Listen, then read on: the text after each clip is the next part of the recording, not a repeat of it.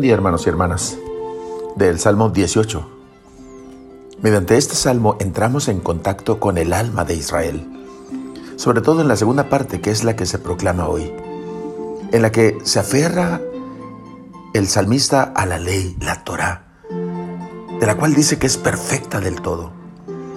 Se aferra a las inmutables palabras de Dios que hacen sabio al sencillo. Refleja un amor ardiente y sincero.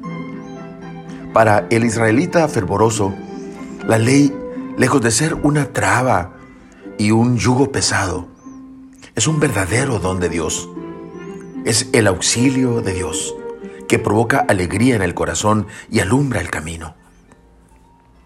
De la letanía de cualidades atribuidas a la ley, la mitad son objetivas. Define la ley en sí misma. Es perfecta, es segura, es recta, es límpida, es justa. Y la otra mitad es subjetiva.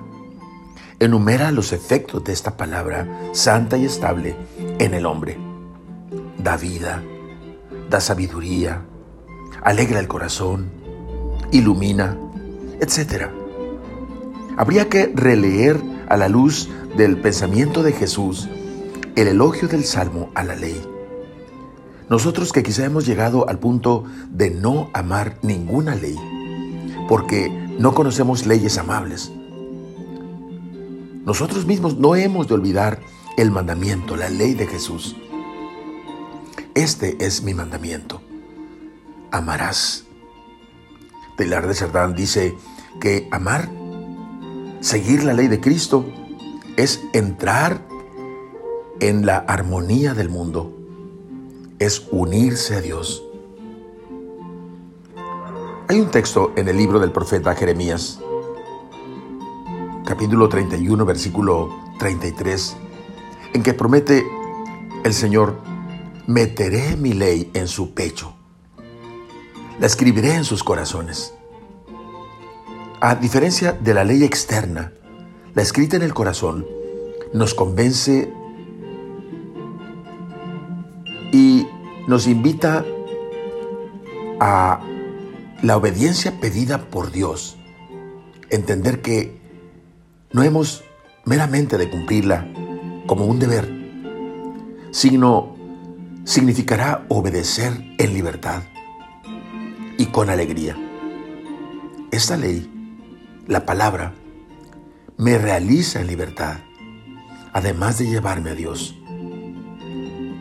Si realmente está escrita en nuestros corazones su ley, entonces podremos concluir con el salmista. Que, que te sean gratas las palabras de mi boca y los anhelos de mi corazón, Señor. Roca mía, redentor mío. Oremos. Señor, imprime tu ley en mi corazón.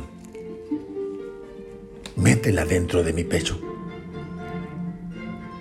Y convénceme, Señor, del privilegio y la alegría sublime de cumplir tu santa voluntad. Entonces, Señor, me darás la posibilidad de poder esperar que un día te sean agradables las palabras de mi boca y los anhelos de mi corazón. Amén. La bendición de Dios Todopoderoso, Padre, Hijo y Espíritu Santo, descienda sobre ustedes. Amén.